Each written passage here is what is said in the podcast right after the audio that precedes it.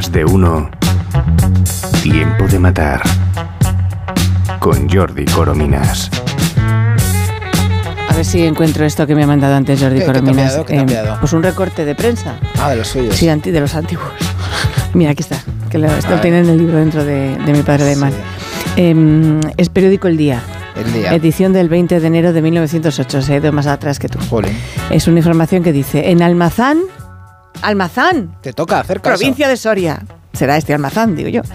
Ha sido detenido en un corral próximo al pueblo un sujeto que dijo llamarse Santos Pollado Sanz, conocido como el Quinquillero, a quien venían persiguiendo desde la noche del 24-25 de noviembre próximo pasado por las provincias de Valladolid y Segovia como uno de los autores del robo y asesinato de Mariano Rey, ermitaño del Cristo del Otero en las cercanías de Palencia. Ah, Valencia. Por eso nos dijo Jordi hace dos martes que, que su sección de hoy iba a ser de un crimen de Palencia. va a ser Claro. este. Buenos días, Jordi. Hola Begoña, hola Jorge, sí, de Hola. Valencia, donde contamos el caso de los descuartizados de la calle Sueca, no aún lo de los cadáveres de, de ayer. Oh, eso merece Ya- otro. Ya, ya Sí. llegará en el tiempo de matar de aquí 50 años.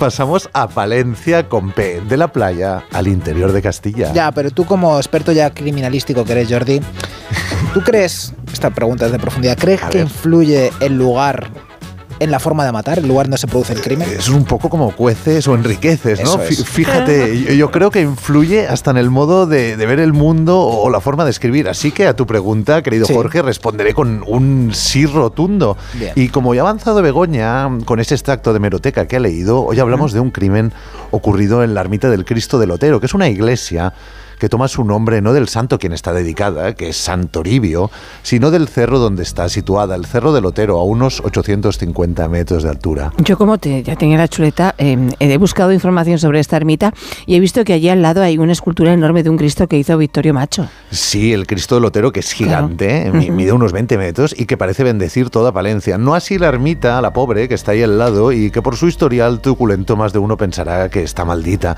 He encontrado que en el siglo XV ya se produjo allí un espantoso crimen. Fue, eh, atención, en la Nochevieja de 1468 cuando dos desgraciados, en el sentido literal de la palabra, asesinaron al matrimonio ermitaño y a sus dos hijos. La niña, que se había salvado, reconoció a uno de los asesinos llamado García Sequeiro y eso terminó por provocarle la muerte.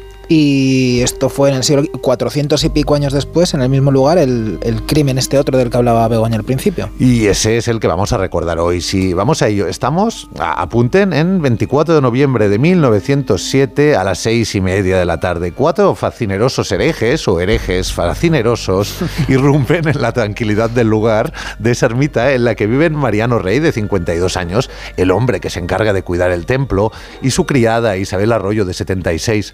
Las crónicas hablan de Mariano como un tipo bastante tacaño, no muy parlanchín, huraño, mientras que Isabel aparece como una mujer dicharachera, casi de más, según llegan a sugerir algunas informaciones. Casi, de casi de más, ¿por qué?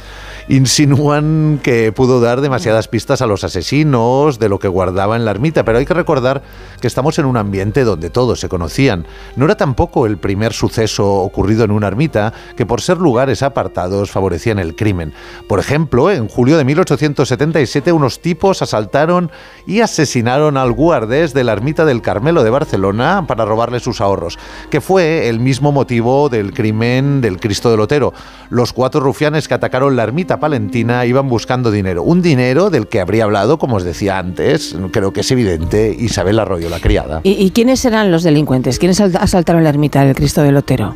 Vamos a usar. ¿no? mm, Sí, sí, sí, vamos a usar sus seudónimos porque Vale. son más claros que, que sus nombres. Eran cuatro jóvenes de entre 20 y 21 años. El Moraíta, que era jornalero, el Chivero, pastor, y el Chato, que se ganaba la vida de panadero. Y el líder del grupo, que era eh, el que has mencionado antes, Begoña, en ese recorte de prensa, se llamaba el Quinquillero, un joven de origen valenciano.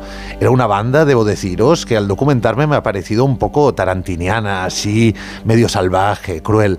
El caso es que ese cuarteto se presenta en la ermita del Cristo del Otero, os recuerdo, 24 de noviembre de 1907, seis y media de la tarde, van a buscar los duros que allí guarde a Mariano Rey, entran como animales, amarran a un pilar a la criada Isabel y La atan, además... la atan allí. Sí, sí, la atan a, a lo bruto, como os decía. Y además esto no es todo, porque al más puro estilo Reservoir Dogs se ponen a torturar a Mariano para que confiese dónde guarda el dinero. Le echan por encima agua hirviendo, le presionan los testículos con unas tenazas de rar. Por Dios. Sí, sí, brutal. Sí. Prácticas Claro, brutales. Acabarían por matarle, imagino. I- imaginaos Y antes la... diría las cosas. claro. Sí, sí, cantó, cantó, pero Claro, eh, ¿cómo no imagina- va a cantar? ¿Cómo no va? La, la Traviata te canta después ver, de eso, ¿no? ¿qué ¿Dónde diré? tiene el dinero y dónde tiene, vamos. A ver, eh, ca- acabó cantando tras todas estas infinitas y agónicas torturas, pero imaginaos la, la agonía de, de ese hombre que murió finalmente ahogado por una almohada y Por un dinero que la verdad tampoco era una fortuna, ni siquiera en la época. 1.200 pesetas que guardaban el quicio de una ventana. Hay otra imagen que habla del salvajismo de estos tipos. He leído en algunas crónicas que después de asesinar a Mariano, los cuatro se pusieron a cenar pan con chorizo y usaron el cuerpo del difunto para apoyar la vela. No, no hay que mencionar el lugar. Y en cualquier caso, debo decir, es, es que es bestial, Sí. que la banda del Quinquillero se llevó de ahí el dinero, unos cálices, unas coronas y también unos cuantos rosarios.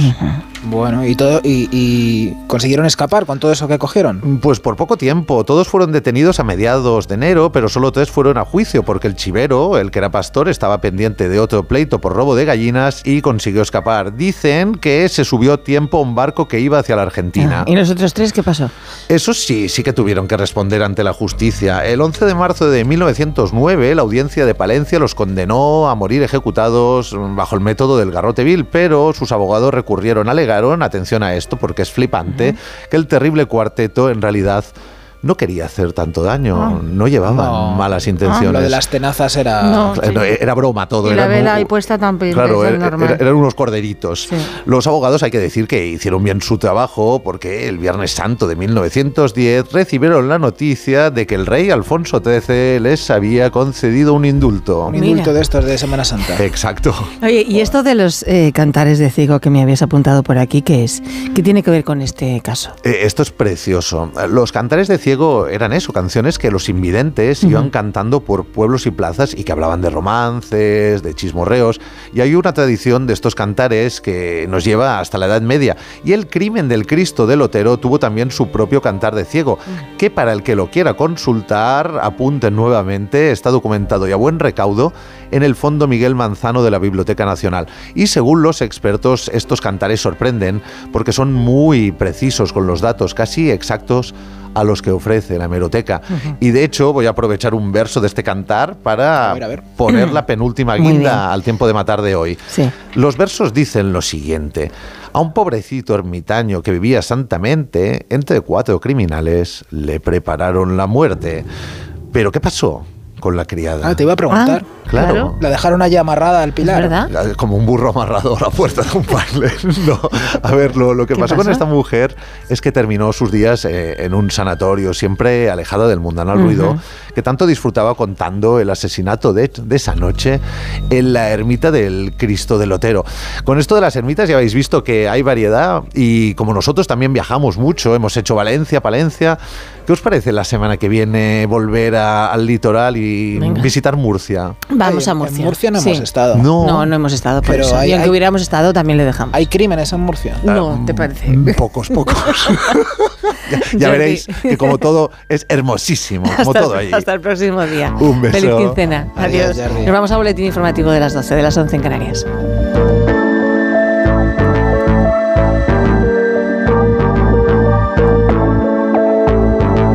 Más de uno. En Onda Cero. Hay